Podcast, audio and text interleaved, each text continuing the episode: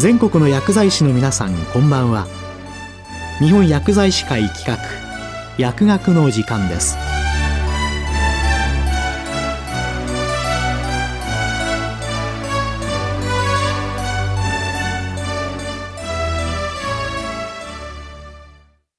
今日は学薬アワー2022年度全国学校保健調査集計結果報告について日本薬剤師会理事、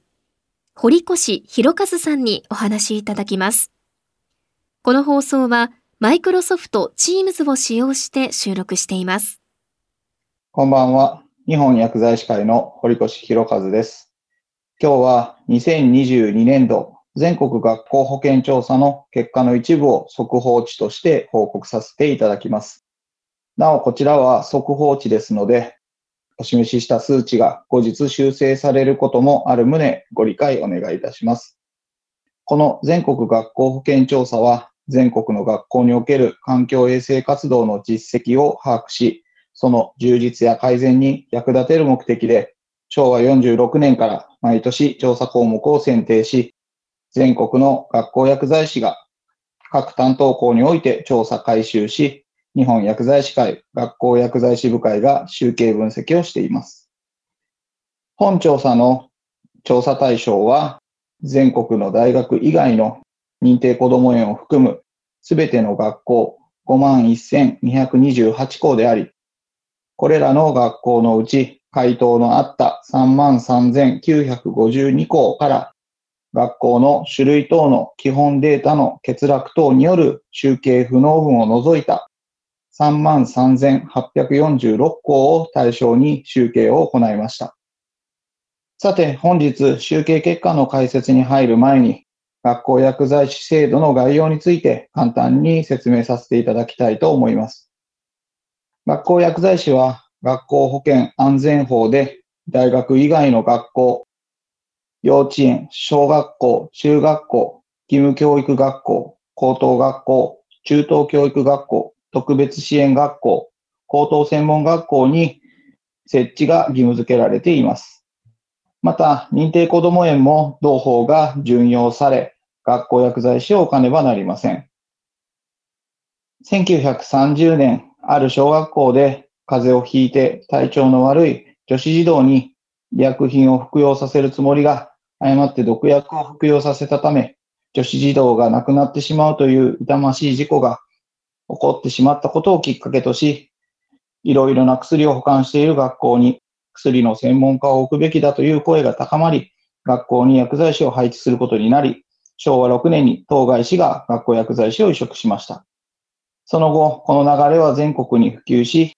昭和33年には学校保健法が制定交付され、学校には学校医、大学以外の学校には学校司会、または学校薬剤師を置くものとすると定められ、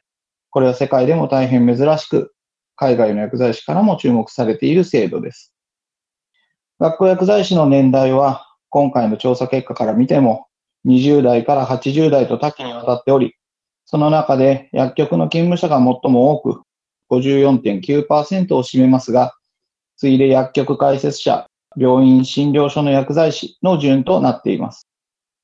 それ以外にも、卸や行政勤務者など、多くの職に就く薬剤師が児童、生徒の環境衛生の維持管理に関与しています。教室等の環境にかかる学校環境衛生基準、項目としまして、換気及び保温等、最高及び照明、そして騒音となっております。二つ、飲料水等の水質及び施設設備にかかる学校環境衛生基準、項目としまして、水質、そして施設、設備がございます。3つ、学校の清潔、ネズミ、衛生害虫等、及び教室等の備品の管理にかかる学校環境衛生基準。項目は3つ。学校の清潔、ネズミ、衛生害虫等、そして教室等の備品の管理となっています。4つ、水泳プールにかかる学校環境衛生基準。項目は2つで、水質、そして施設、設備の衛生状態。5つ、日常における環境衛生にかかる学校環境衛生基準。こちらは4項目ありまして、教室等の環境、飲料水等の水質及び施設設備、そして学校の清潔及びネズミ衛生害虫等、最後に水泳プールの管理となっています。6つ目は雑則で、え、様々な臨時検査という項目が定められております。日本薬剤師会学校薬剤師部会としては、定められた全項目の検査の実施、指導助言に向けて活動を実施しています。コロナ禍にあって学校園の通常の活動が大変難しい状況にありました。特にプールや授業中の教室内での換気状況などが以前と顕著に状況が異なってきています。今回の2022年度の調査では、この2項目の検査の実施状況等についての調査を行いましたので、そのうちの主な設問の調査結果について報告させていただきます。まず、プールについての調査結果です。プールの有無について確認しましたが、ここからも昨今の学校環境が以前と大きく異なることが分かりました。全体で屋外プールを有するのは68.6%で、屋内プールを有するのは2.5%、幼児用の簡易プールを有するのは7.6%と、全体で78.9%でプールを有しているものの、多施設利用が8.0%、多施設の利用がないというのが13.2%となりました。全日制や定時制高校では特に多施設の利用もないとの回答が高かったということが特徴的です。プールの清掃状況についてですが、2020年度、2021年度とも行われた施設は64.3%。2020年度は行わなかったが、2021年度は行われたという施設は17.2%。2020年度は行われたが、2021年度は行われなかった施設は1.6%。2020年度、21年度ともに行われなかった施設は16.9%という結果が出ました。また、2021年度にプールの定期検査を行いましたかという調査についてですが、行ったが62.2%と最も多く、次いでコロナの影響でプールの授業がなく行わなかったが30.0%を占めました。ここでは全日制の高等学校は定期検査の実施率が81.3%と特に高かったことが特徴と言えます。プール、施設、設備は基準に適合していましたか？という調査では、すべて適合したが92.4%となり、不適合項目があったが5.5%となり、不適合項目があった中から指導助言を行い改善したが46.8%、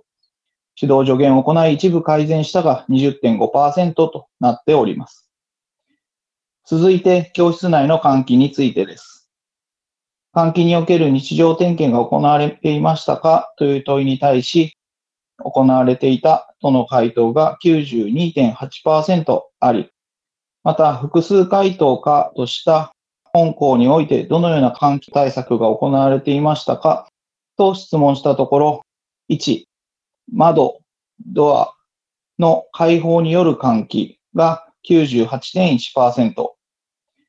換気扇の使用が40.4%、全熱交換器の使用が3.1%、サーキュレーターの使用が22.2%、二酸化炭素濃度測定器の使用が22.2%、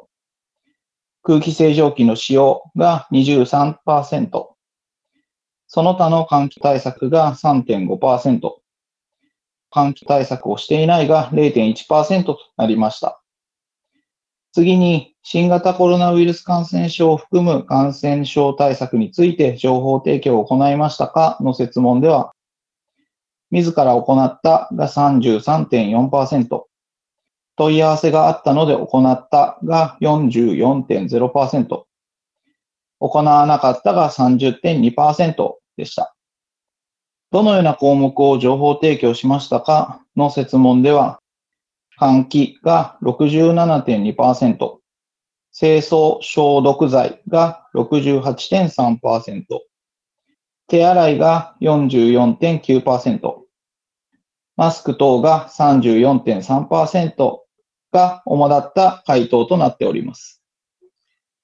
以上をもちまして、2022年度全国学校保健調査の速報に関する説明を終わらせていただきます。結びになりますが、2022年度も新型コロナウイルスが継続して蔓延する中、本調査を実施するにあたり、ご指導ご鞭達を賜りました。文部科学省、初等中等教育局、健康教育調査官、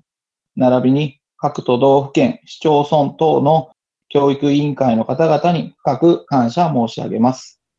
今日は学薬アワー2022年度全国学校保健調査集計結果報告について日本薬剤師会理事堀越博和さんにお話しいただきました。この放送はマイクロソフト Teams を使用して収録しました。